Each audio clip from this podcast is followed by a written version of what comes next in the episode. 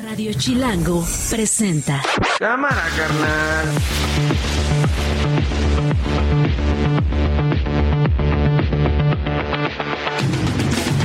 Es jueves 12 de octubre, una de la tarde. Soy Nacho Lozano y esto no es un noticiero. Así suena el mediodía. ¿Por qué les molesta lo del general Cienfuegos? No es solo por Lo de Ayotzinapa. lo de los 43. No, no, no, no, no, no, no, no, no. El día más sangriento de nuestra historia desde el holocausto. Que la guerra no es con el pueblo palestino, es con Hamas. Hamas no representa al pueblo palestino. Lo oprime, lo tortura, mata sangre fría. Yo pensé que era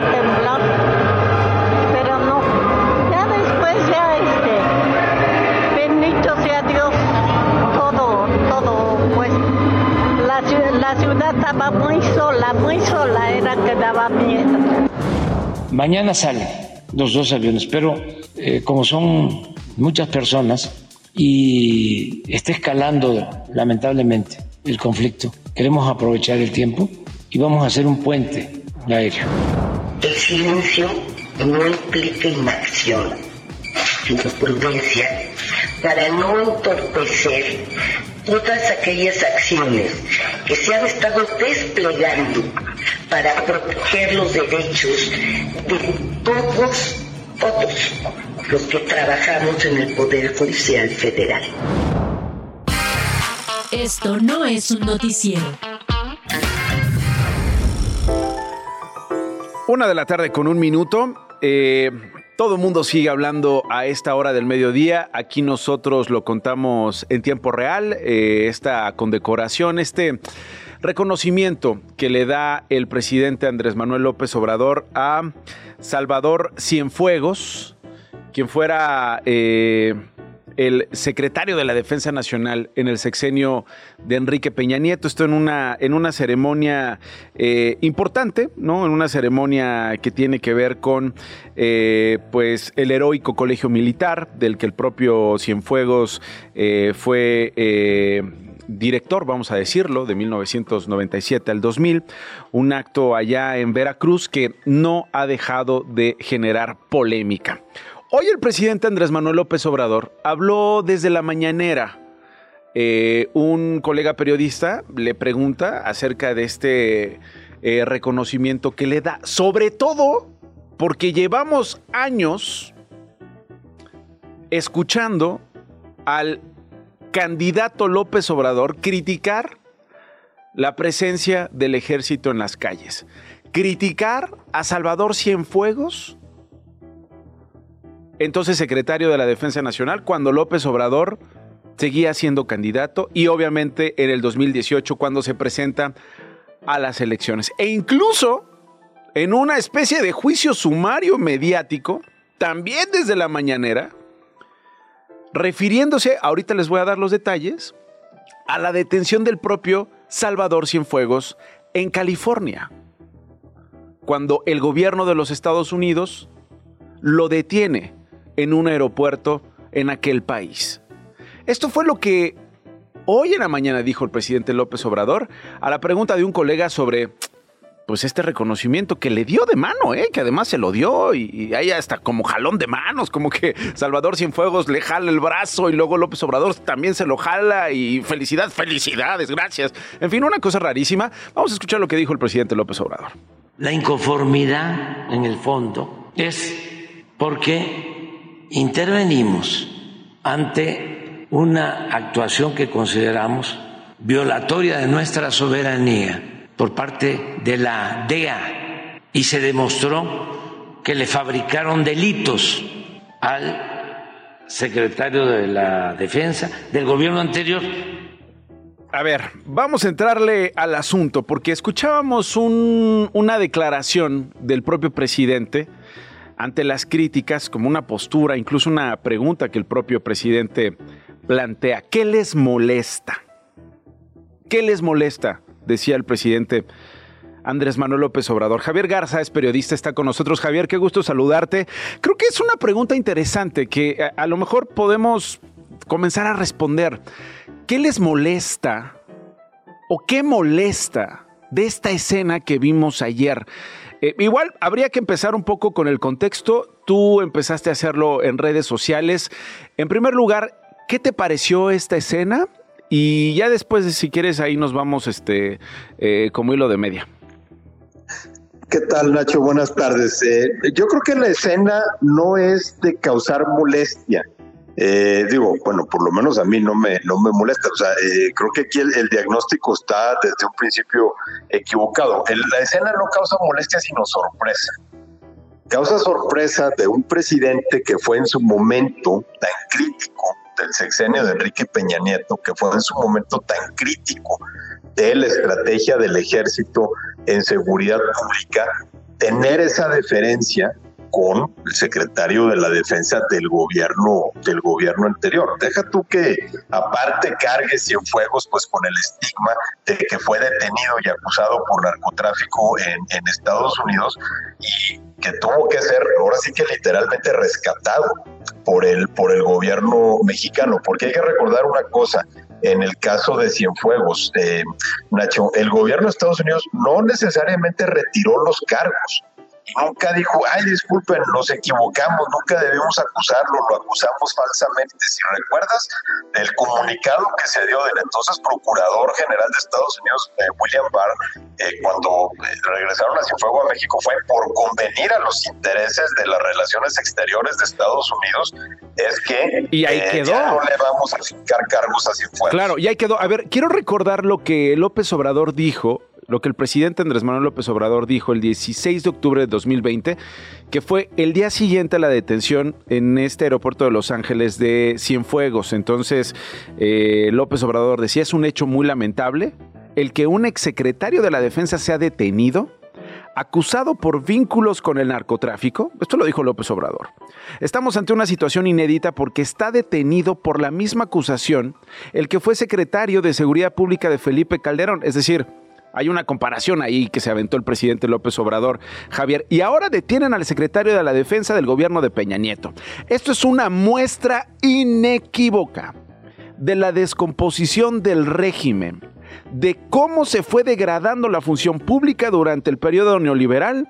Yo siempre dije que no era solo una crisis, que era una decadencia, lo que se padecía, un proceso de degradación progresivo y estamos ahora constatando la profundidad de esta descomposición que se fue gestando de tiempo atrás. Quiero decir, continúa entonces el presidente López Obrador, que todos los que resulten involucrados en este asunto del general Cienfuegos, que estén actuando en el gobierno, en la defensa nacional, van a ser suspendidos, retirados y si es el caso, puestos a disposición de las autoridades competentes.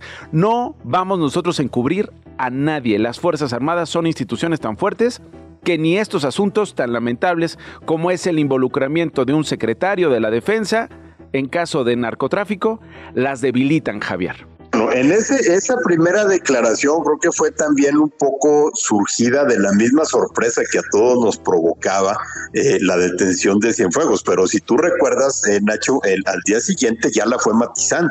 Sí, sí, sí. La fue matizando comenzó el encargo con el canciller Marcelo Ebrard que, lo rescató, lo trajo de vuelta. Comenzó el matiz eh, y comenzó luego la cooperación para traerlo de vuelta. Exacto, entonces yo creo que eh, a la luz de lo que sucedió en ese entonces, no hace que son ya tres años, eh, eh, no debes, no debe llamar la atención que le hayan entregado una condecoración. Digo, eso realmente es un gesto menor, si tú quieres, no comparado con el hecho de que este, fueron y, le, este, le, pidieron al gobierno de Estados Unidos que te soltara. O sea, eh, digamos que en cuestiones de Perdón, Javier, Javier, te voy a volver a llamar, te voy a volver a llamar porque te, te, estoy escuchando muy mal. Vamos a intentar a volver a, eh, eh, a, replantear la comunicación con Javier Garza. Estamos hablando de esto que sigue dando muchos comentarios en las redes sociales. Eh, y, yo de verdad quiero responder esta pregunta, ¿no? ¿Qué molesta? Eh, no necesariamente eh, dice Javier es que nos moleste la escena o digamos el saludo, el reconocimiento. Yo me pregunto, ¿qué le molesta a las víctimas y sus familiares? En el caso Ayotzinapa, en este mecanismo para acceder a la verdad y el esclarecimiento de hechos históricos en México de esta escena y de este reconocimiento. Ya tengo, ya tengo a Javier. Ahora sí, Javier, eh, estabas, estabas desarrollando una idea. Eh, Nacho, pues que lo, que realmente eh, eh, importó no fue lo que sucedió hace tres años cuando se lo trajeron de, Estados Unidos, pero una de las razones por las que yo creo que el presidente cambia 180 grados su postura frente a Cienfuegos es el hecho de que el ejército es una de las pocas, o las Fuerzas Armadas en general, es una de las pocas áreas en la vida de este país, en el gobierno de este país, que no tienen el antes y el después que el presidente quiere ver en su narrativa, ¿no? el antes y el después que el presidente construye en su narrativa. Las Fuerzas Armadas son una institución que no acepta un viejo régimen y un no somos iguales y un los de antes eran así y así y los de hoy somos puros y buenos. ¿Por qué? Porque las Fuerzas Armadas tienen una continuidad institucional eh, que, que, es eh, ininterrumpida, ¿no? Entonces, ¿cómo puede el presidente decir los que los colaboradores de Cienfuegos, ¿no?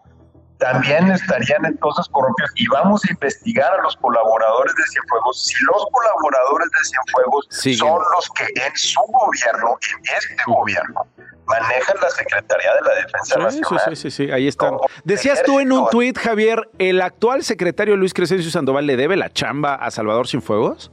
Por supuesto, por más que se especuló en su momento que Sandoval no estaba entre las recomendaciones de, de Cienfuegos para ser el próximo secretario de la defensa, sabemos que es una costumbre que el secretario saliente, pues entre todos los generales de división que están en activo, que en un momento dado son alrededor de 16 o 17, pues le dice al presidente, yo le recomendaría estos. Sandoval no estaba en esa lista de, no sé, los dos o tres recomendados. ¿Por qué? Porque Sandoval era uno de los generales de división más jóvenes en, en 2018. Pero Sandoval llegó a general de división gracias a que Salvador Cienfuegos le recomendó esa promoción al presidente Peña Nieto para que el presidente la mandara al Congreso. y, no es ni siquiera recomendación, los presidentes mandan al Congreso los, los ascensos que los secretarios de la Defensa y Marina les piden. Cienfuegos en, en algún momento de 2016, si mal no recuerdo, dijo el general de brigada Luis Crescencio Sandoval es un apto candidato para ser general de división porque lo voy a mandar a dirigir Salvador Cienfuegos, lo va a mandar a dirigir la cuarta región militar que es abarca Nuevo León y Tamaulipas. Eh, es una de las más importantes del, del norte del país. Y, la, misma eh, evaluación había hecho eh, Salvador Cienfuegos con el general brigadier Luis Crescencio Sandoval cuando recomendó su promoción a general de brigada.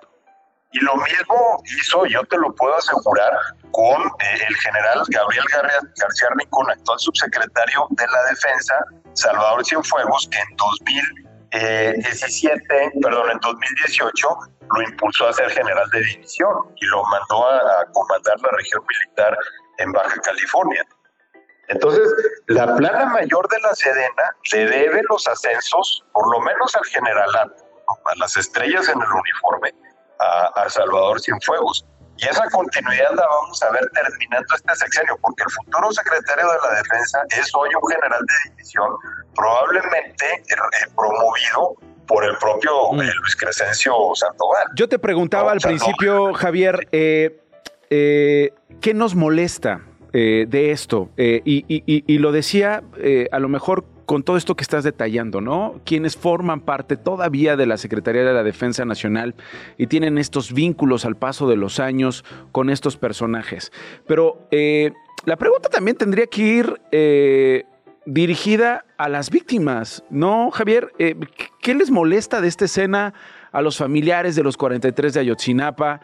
¿Qué les molesta de esta escena las víctimas que por años, a través de este mecanismo para acceder a la verdad y esclarecimiento histórico, pues han hecho preguntas al ejército y no necesariamente han recibido eh, todas las respuestas que esperan en medio de las investigaciones, Javier? molesta que el presidente les haya dado la espalda. En este caso eh, molestaría entonces la, la, hipocresía, ¿no? De un presidente que fue tan crítico de la gestión de Cienfuegos en la Secretaría de la Defensa que como candidato presidencial apuntó al alto mando de la Secretaría de la Defensa con una responsabilidad en la desaparición de los estudiantes de, de Ayotzinapa, que hoy diga ya no tiene nada que ver. Eh, lo que molesta no es que el presidente le entregue la condecoración a un general retirado, ¿no? Digo, si lo si pones así, eh, si pones así la descripción de lo que ocurrió, de lo, de lo que ocurrió, no tendría por qué tener ninguna ninguna polémica. Hay otros generales que recibieron la misma condecoración y ya nadie se acuerda ni quiénes son. lo que molesta en todo caso sería la deferencia que está teniendo el, presidente con un personaje eh, que pues que en su momento criticó tanto y al que le atribuyó también pues uno de los eh, de las tragedias más fuertes que, que o de más impacto como el caso hemos, de que hemos tenido, ¿no? Y que el presidente haya dado este giro porque se dio cuenta que en el ejército él no puede aplicar su narrativa del antes y el después, ¿no? Su narrativa de ya no somos iguales. Aquí el ejército tiene esa continuidad de la que yo de la que te estaba diciendo. Entonces, Sigue siendo igual. Eh, creo que lo que molesta es que el presidente haya cedido a eso cuando parecía que iba justo eso, que iba a ser diferente. Ok. Bueno, Javier Garza, muchas gracias. Te mando un abrazo. Gracias, Nacho, igualmente. Gracias por haber conversado con nosotros. Ahí está el asunto. Ojalá y ustedes nos puedan decir lo que opinan. En las redes sociales de Esto No es un Noticiero, en las redes sociales de Radio Chilango, yo los espero en mis redes sociales igual. ¿Qué opinaron acerca de esta escena? ¿Qué opinan acerca de lo que significa? Ahí está el contexto, Javier creo que nos da muy buenos elementos, ahí está también la historia, ahí están las cosas que dijo en su momento el propio presidente Andrés Manuel López Obrador y luego la escena de ayer, 16 de octubre del 2020, prácticamente tres años después, faltaron cuatro días, de aquellos dichos, de aquella detención, faltaron tres días de aquella detención para cumplir esos tres años hoy tiene esta deferencia y hoy tiene este reconocimiento. Arroba Nacho Lozano es mi cuenta en Twitter, en Instagram. Los espero también en Facebook. Esto no es un noticiero.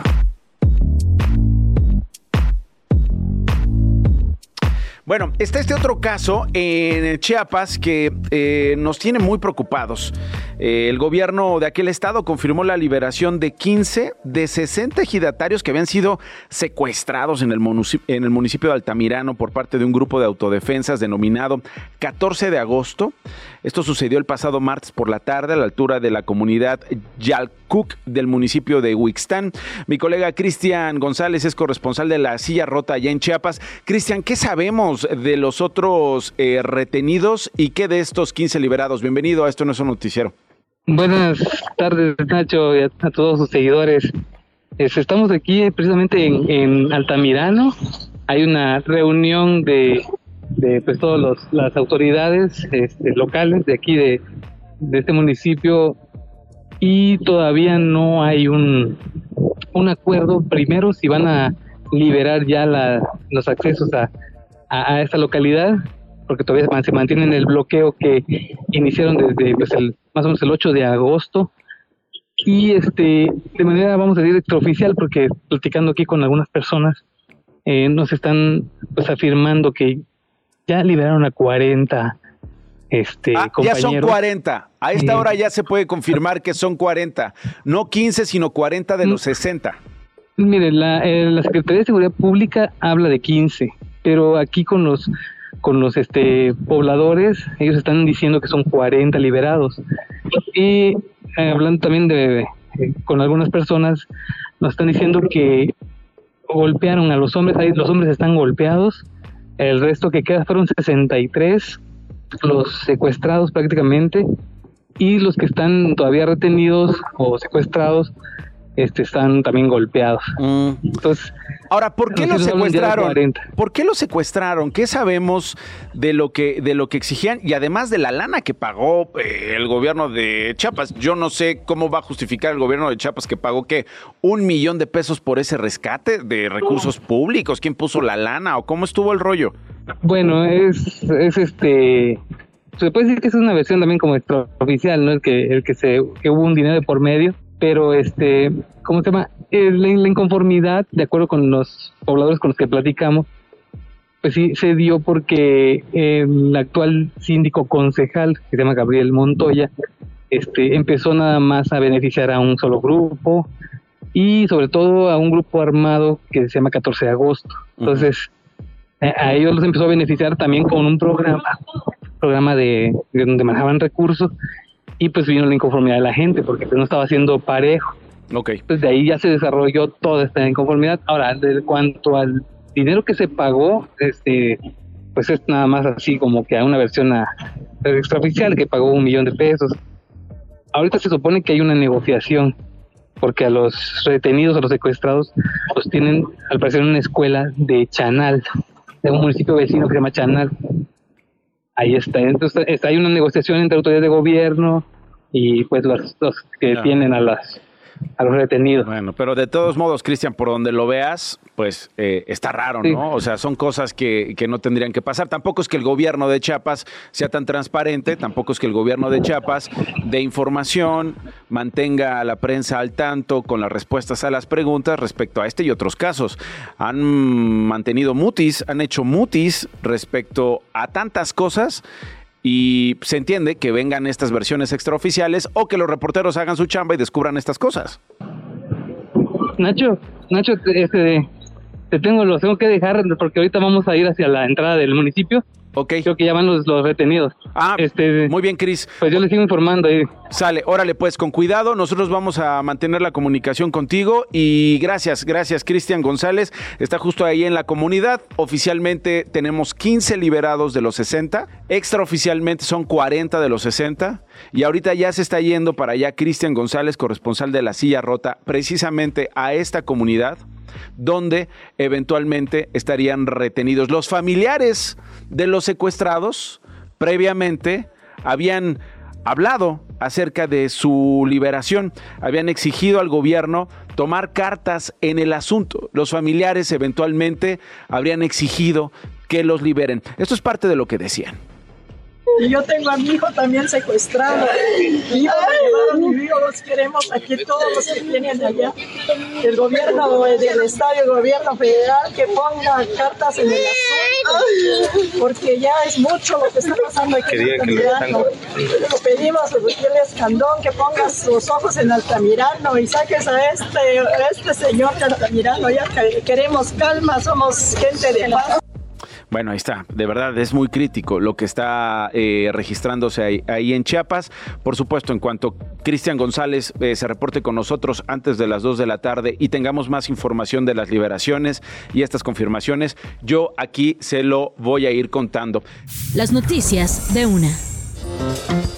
Una de la tarde con 26 minutos en casi todo el país. Muchas gracias Gloria por esta información. Vamos a estar muy pendientes de lo que ocurra con estos aviones. eh, que estarían despegando. Sabemos que ya no como esta primera misión que trajo a los primeros mexicanos de Israel, sino sería como eh, una especie de misión más compleja, una especie de asunto más complicado. Eh, con este puente aéreo, con eh, la ayuda eh, de otros países y de otros territorios que estarían haciendo este puente para que 600 personas, no debe ser una misión fácil, salgan de Israel y regresen a nuestro país. Son personas que estaban allá de turismo, son personas que también allá vivían y que han tomado la decisión de regresar a México o son personas que simple y sencillamente pues están... con este deseo de volver a su país porque tienen esa nacionalidad mexicana y el gobierno eh, de México se los va a proveer. Vamos a estar pendientes de eso. Radio Chilango. Bueno, tengo en la cabina eh, y me da muchísimo gusto recibirte porque tú sabes todo lo que te quiero y todo lo que te admiro por esto que has hecho por años, no solamente por ser una profesional eh, del cine, una profesional de la televisión y ahora del streaming, eh, con tantos proyectos que has publicado en los últimos años, sino por tu labor eh, como híjole, como una humana ejemplar, yo lo pondría así. Erika Sánchez es productora y está con nosotros. Erika, ¿cómo estás? Qué gusto tenerte por acá. Y además, vienes con un invitado especial, Eri. Hola Nacho, yo pues feliz de verte. ¿Quién sabes, es? Te quiero mucho. Este es Morito Sánchez. Es el último. Este Monito no conocías. Sánchez. Morito. Morito. A ver, préstame a Morito. Voy a agarrar a Morito. ¡Ay, qué chulada! Hola, Morito. ¿Cuántos años tiene? ¿Cuál es la historia de este de este Morito, Eri. ¿Cuántos años tiene? Hola, Morito. Pues Morito tiene aproximadamente nueve años. ¡Qué Eh, chulada! Morito es un perro que vivía en, la, en las Rescatado. calles. Es rescatado. Es rescatado de maltrato severo. Eh, lo ¿Qué quieres decir con maltrato severo? Porque de, de eso se trata la charla de hoy. De eso se trata hablar hoy con la productora de cine Erika Sánchez. Eh, quiero hablar de, de la calidad humana, para bien y para mal, ¿no? Esta escena del perro Benito aventado en un caso de, de aceite hirviendo.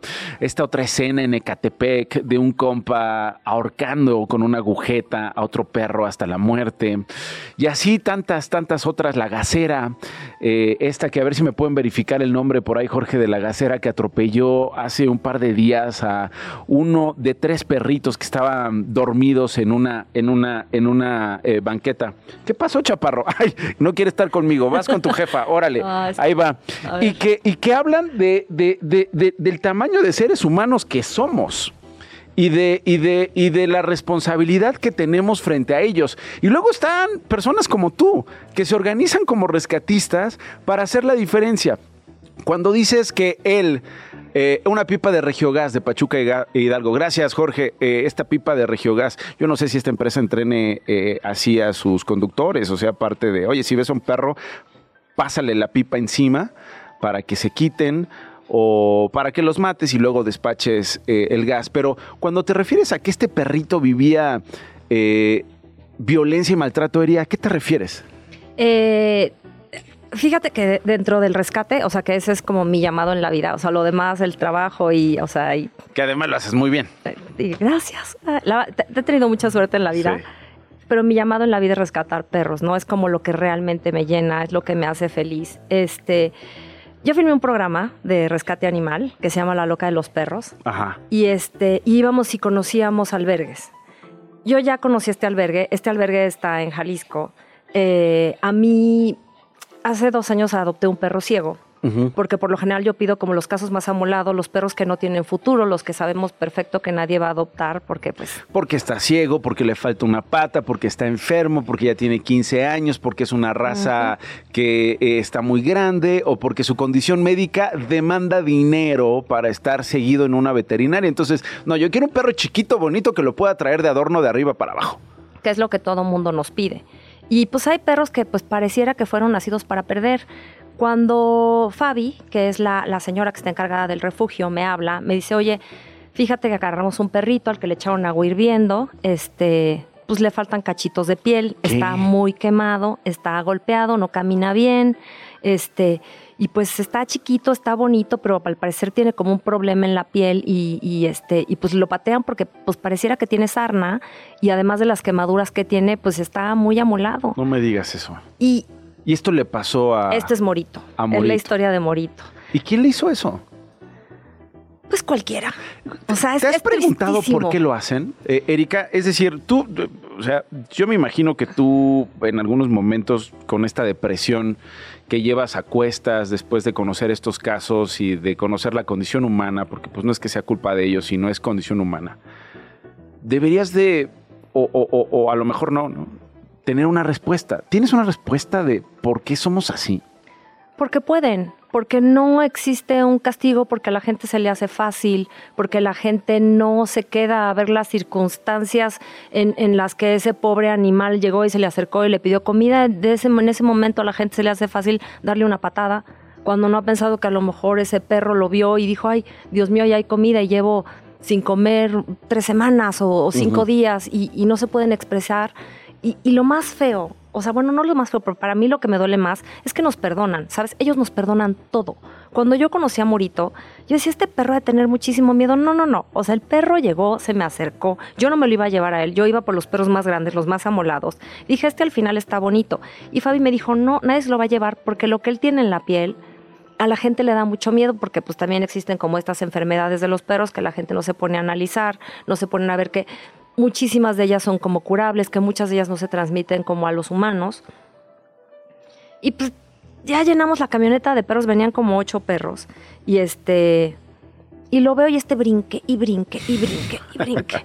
y, este, y pues no estaba en mis planes, porque pues yo ya tenía siete. Así es esto, así es esto. Nunca está en tus planes y terminas adoptando. Y pues me lo traje. Por eso tiene la espaldita así como medio rapada, porque esa es la herida. No, fíjate que esto es que el perro ya no caminaba, este, tenía un problema ya en la columna súper fuerte y en las patas por desgaste, porque pues también vete a saber cuántos kilómetros caminó, qué fue como lo que él vivió, y este, y dejó de caminar, o sea, cuando yo me lo llevé ya casi no caminaba, y le hicimos un, un, eh, un tratamiento de células madre, y pues ya, con, las, con eso él volvió a caminar, y pues todo bien, todo bien con Morito, este, volvió a caminar. Es, además, ¿sabes qué tienen todos estos perros? Que la verdad tienen ángel. O sea, Morito llegó a mi casa y yo con todos estos perros que tengo que tú conoces, pues ese es un a fiesta, ¿no? Y a veces se agarran a zapes entre ellos. Él aprendió que él no puede llorar. O sea, tú lo pisas y él no llora. Tú, o sea, eh, porque pues digo, lo he pisado, ¿no? Está chiquito, no lo veo, no hace ruido, lo piso no llora porque sabe que si lo pisan lo, lo, pueden hacer presa, porque entre todos se le avientan encima y lo pueden matar. Entonces es un sobreviviente. O sea, además dentro de todo, con esa sabiduría que tienen los perros, porque además yo sí creo que son nuestros maestros, suena super cursi, pero es cierto. O sea, Lobito, Lobito, mi Lobito Sánchez, que le falta una pata, que es enorme, que es un perro que... Te enseñan a resistir, es la resiliencia, es, es el agradecimiento. El agradecimiento, o sea, la verdad es que los casos que ustedes ven no tienen nada que ver con los casos que vemos nosotros. Nosotros vemos cosas espantosas. Yo voy a terapia a ver, para pero que quiero, se me olvide. quiero, quiero, a ver, pero quiero hablar de eso porque quiero entrarle al asunto. Te preguntaba qué es lo que provoca que tratemos así a esta, a estos amigos de esta especie, ¿no? Eh, es odio, son traumas acumulados, decías tú, es una impunidad porque ellos pueden hacerlo, no reciben un castigo, generalmente son delitos menores, el caso de Benito, este caso allá en el estado en el Dios estado de México de un hombre que llega a una carnicería, se hace de palabras con el dueño del local, que hoy por cierto eh, supimos que a pesar de que pueda estar en libertad y salir eh, bajo fianza a cumplir su condena por la muerte del perro que aventó a un caso de grasa hirviendo, pues finalmente amenazó a un ser humano, ¿no? Amenazó a un ciudadano y entonces podría este, eh, aumentar su pena y no le permitirían salir. Eh, ¿Es que cada vez somos más violentos o es que se documentan más y los conocemos más en redes sociales? ¿Es que esto siempre había ocurrido, siempre habíamos sido así de desgraciados o es que hoy nos importa y hoy ya vemos más estas fotos y estos videos que nos indignan? Pues yo llevo más de 15 años rescatando y yo siempre he visto unos casos espantosos. Lo que sí no había visto es que los hicieran virales. O sea, yo agradezco muchísimo las redes sociales, digo, y tú has visto las mías. Hay casos que no subo porque yo misma no los aguanto, ya sabes, es, es O demasiado. sea, porque son muy duros, porque son muy Cuesta- descarnizados. Son muy descarnizados y cuesta mucho trabajo entender que hay una persona que haya hecho eso. Y te voy a decir que los que a mí más me duelen son los niños. Hay niños haciendo daño a un cachorrito y es lo que yo digo, Dios mío, ¿se dan cuenta lo que va a hacer ese chamaco cuando Sí, crezca? sí, sí, sí, potencialmente asesinos, potencialmente delincuentes. Claro, y siempre va a haber un adulto que te va a dar una explicación de por qué lo Están hizo. jugando, pues cálmate, oye, eso es un niño, es un perro, ¿no? De, de entrada es, es un perro, relájate. Es un perro, no es un humano. Es un gato, pues mató un gato. Hay que matarlos cuando, porque si no se van a reproducir acá y te roban la comida. Hubo unos casos de un chavito que violó dos perros, dos perritas. Chavito, o sea, tendría como unos 12 años. Lo hizo una vez, lo regañaron, porque pues la gente se dio cuenta, fueron, dijeron, oigan, es que este chavito viola perros. No, no, no, violó un perro. ya sabes, y es como de, "Eh, está mal. Como si uno el niño no fuera está mal. suficiente. Pues eventualmente violó otro perro.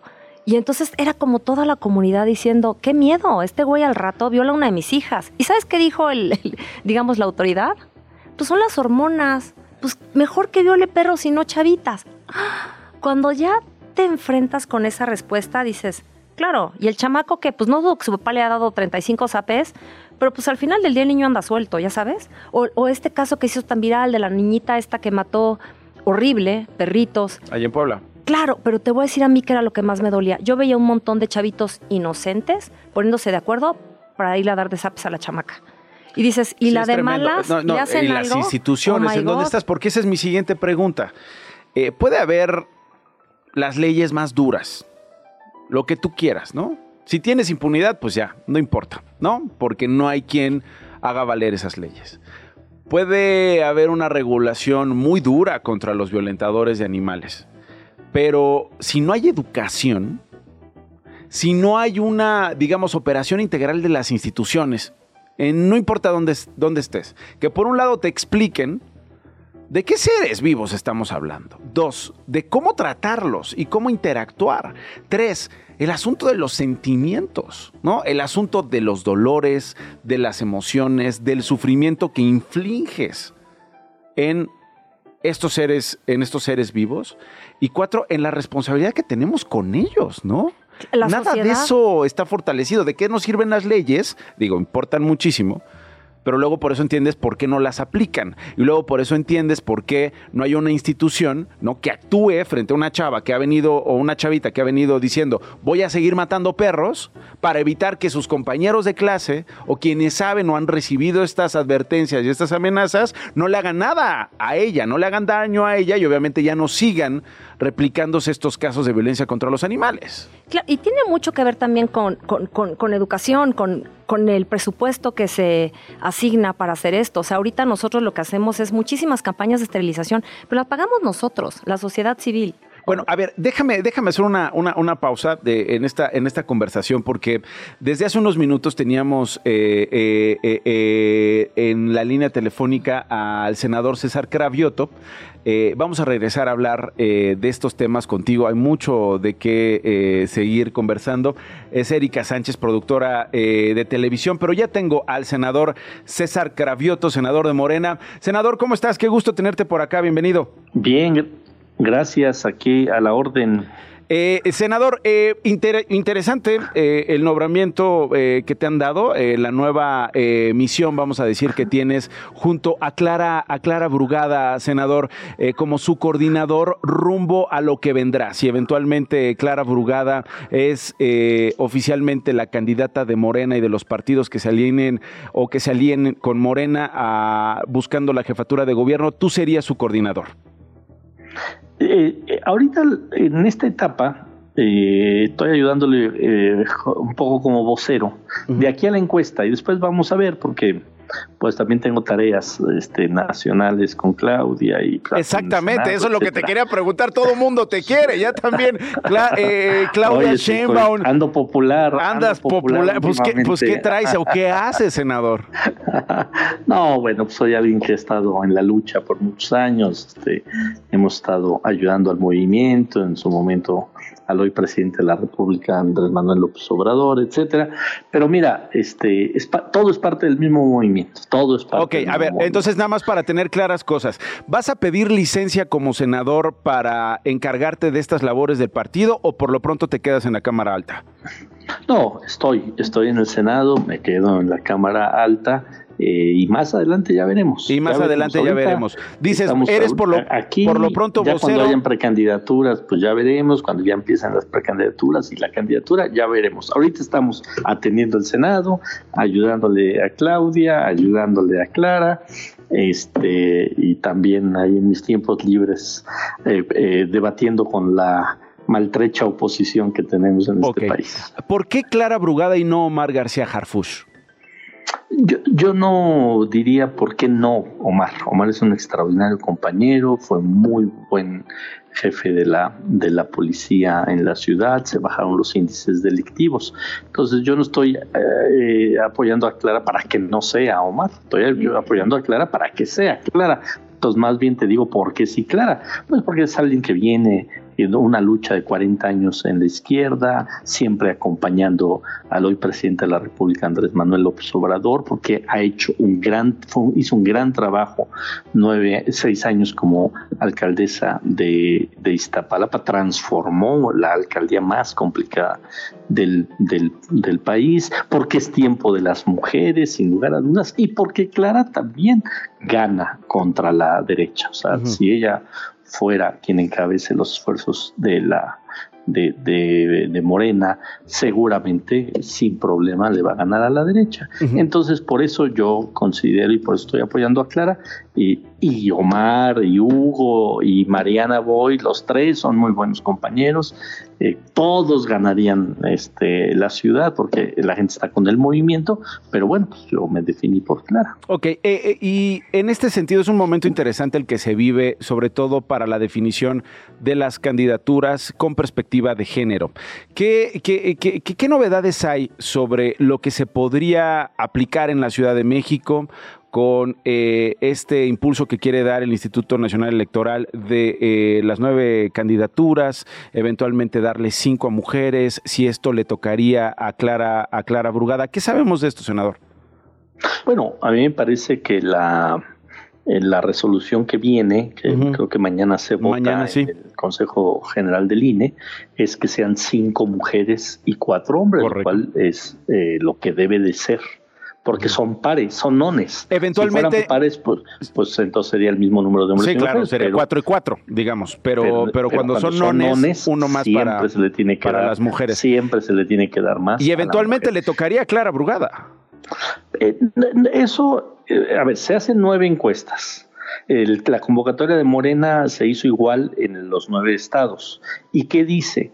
Dice que, bueno, los que ganen la, la encuesta, pues encabezarán.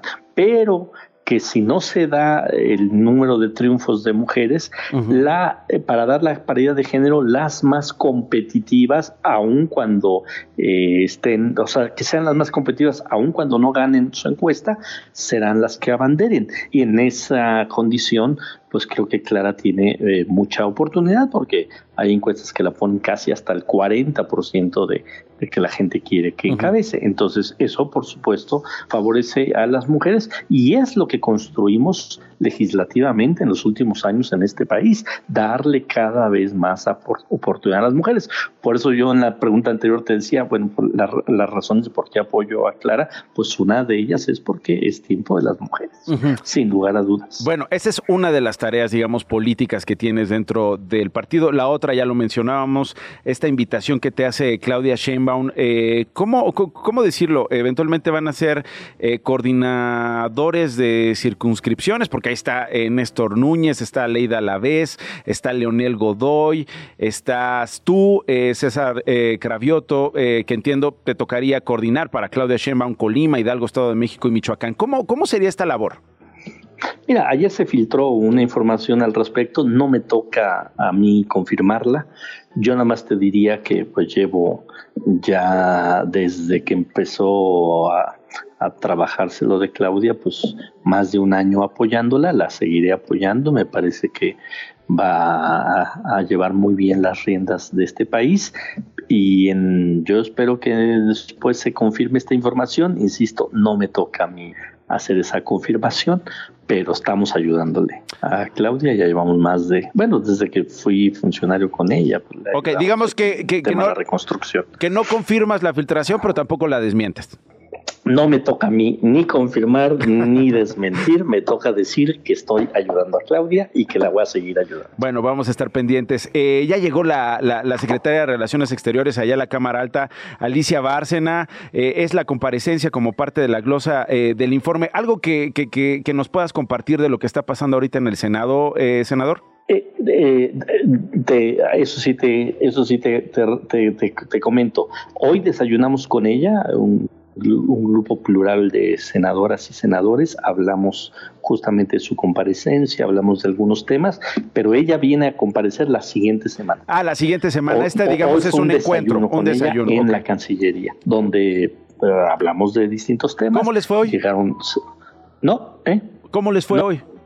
Ah, bien, muy bien, muy bien en el desayuno con la, con la, es muy buena, la verdad es que tenemos una extraordinaria secretaria de Relaciones Exteriores, hablamos de muchos temas, del tema de la migración, del tema de América Latina. Yo soy secretario de la Comisión de, de América Latina, de migración, del tema ahorita, eh, la crisis en Medio Oriente, etcétera, etcétera. Y la verdad es que las respuestas que da ella y los planteamientos que da ella, pues dejaron muy satisfechos a todas y todos los senadores, más allá de los senadores del movimiento. Muy bien. Bueno, César Cravioto, entiendo que eh, eh, estás entre varias cosas ahí en el Senado, pero te agradezco mucho que te hayas tomado el tiempo para hablar aquí en Radio Chilango. Gracias. Gracias.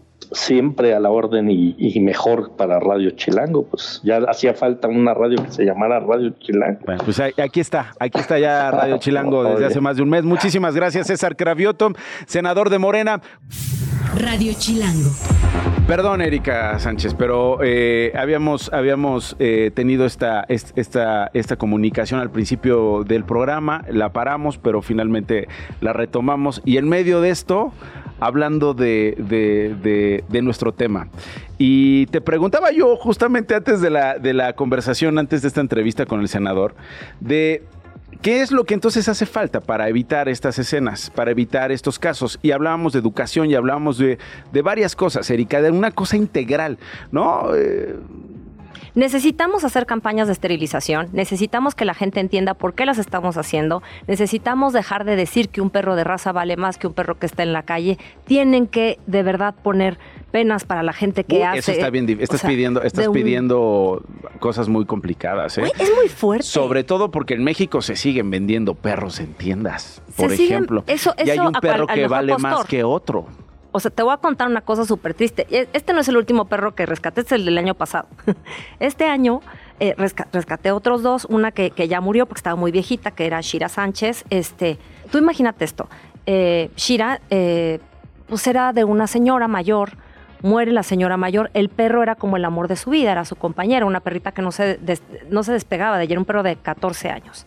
Muere la señora y los hijos dicen, vamos a vender la casa y pues pues vamos a dormir a la perra.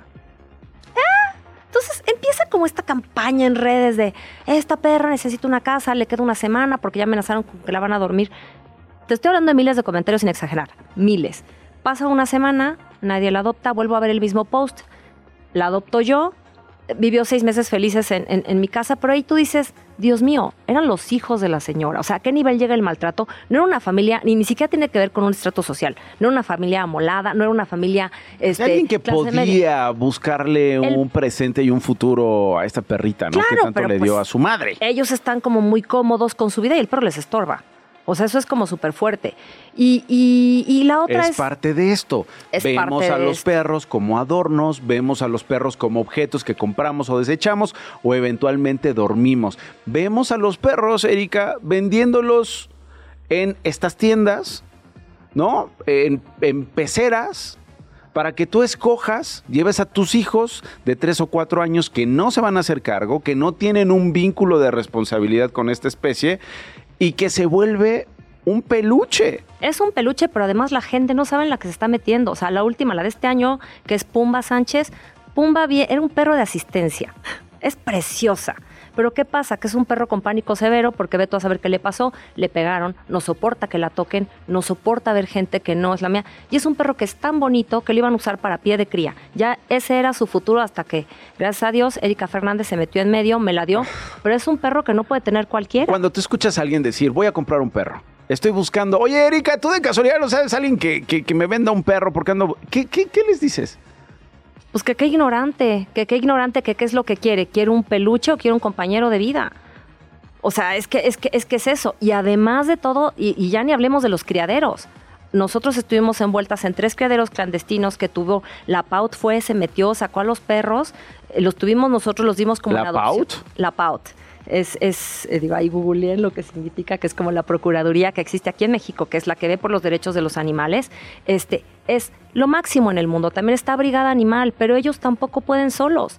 Ellos necesitan a los rescatistas que vamos, nos paramos afuera. Procuraduría Ambiental del Ordenamiento Territorial de la Ciudad de México de verdad no saben el trabajo que hacen, pero necesitan ayuda de la sociedad civil, que somos nosotros, que somos los, los, que llegamos, nos paramos afuera, nos llevamos a los perros, los resguardamos, porque a veces eh, existe un proceso en el Inter y, este, y ya hasta que ellos te dicen, ya, se liberó el proceso, ya puedes dar el perro en adopción. Pero te voy a decir, eran French Bulldogs, todo mundo quería uno, yo los quería matar. Es como de, ¿por qué lo quieres? Te juro, 300 solicitudes por esos Porque se los quieren regalar de Navidad a sus hijos. Bueno, Erika, eh, muchas gracias por estar aquí con nosotros. Gracias por todo lo que haces. De verdad, la admiración es profunda eh, desde hace muchísimos años. Tú y todas, eh, todos los que están involucrados en el rescate de perros y sobre todo en esta educación que tenemos que profundizar, en esta conciencia que tenemos que ampliar en la Ciudad de México y en todas partes del país para para tener este amor y este respeto eh, por las otras especies. No necesariamente debes de tener uno en tu casa, pero sí lo puedes respetar en la calle y sí puedes evitar, obviamente, que termine este en la calle, sí puedes evitar que se vendan, sí puedes evitar esta explotación, sí puedes evitar este maltrato y sobre todo sí puedes ayudar a quienes están preocupados por los amigos de esta especie. Muchas gracias, Eri. Gracias a ti, la admiración es mutua. Quiero que sepan que Nacho adoptó a dos de los más amolados que yo tenía. Ahí los tiene. Yo tenía uno que llevaba muchísimo tiempo y nomás no salía. Nacho lo vio, amor a primera vista, cargó al perro y se lo llevó. Sí, sí, sí. Uno, uno, uno, es que yo quería adoptar uno para ayudarte y quitarte la carga que, cada mes significa tener eh, perros. Y llegó eh, llegaron varios y me dijeron, no, Nacho, pero pues yo creo que este te va a funcionar. No, yo quiero ese último, el de allá, ese que tiene miedo, ese que tiene la cola entre las patas y hoy es uno de mis mejores amigos. Y el otro que era el más violento y que nadie quería, nada de eso. Gracias, Erika. Gracias, gracias. Radio Chilango. Eh, nos vamos a quedar con ganas, mi querida Glo, del el resumen, pero si me puedes comentar las dos primeras, te lo voy a agradecer muchísimo. Antes de despedirnos en esto no es un noticiero. Por supuesto, el presidente López Obrador reveló que invitó al exsecretario de Gobernación, Adán Augusto López, a regresar a su gabinete, pero la respuesta fue negativa. Dijo que tiene otros planes. No reveló detalles. Ah, no dijo detalles. Ayer llegó Adán Augusto López allá a Palacio Nacional con una barba bien crecida, con una barba y, que, llamó mucho la atención. Oiga, ¿qué viene? ¿A qué viene? ¿A qué viene con la reunión del presidente López Obrador? Y finalmente no dijo nada. Hoy el presidente en la mañana dice que le invitó a regresar al gabinete, pero parece que por cuestiones familiares y personales, Adán Augusto decidió ya no hacerlo. Gracias, Gloria Hernández. Eh, nos escuchamos mañana en punto de la una de la tarde. Quédense en Radio Chilango. Buenas tardes, Nacho. Esto fue Esto no es un noticiero con Nacho Lozano, una producción de Radio Chilango. Escucha un nuevo episodio de lunes a viernes en tu plataforma de podcast favorita. Radio Chilango, la radio que... Viene, viene, ¿eh?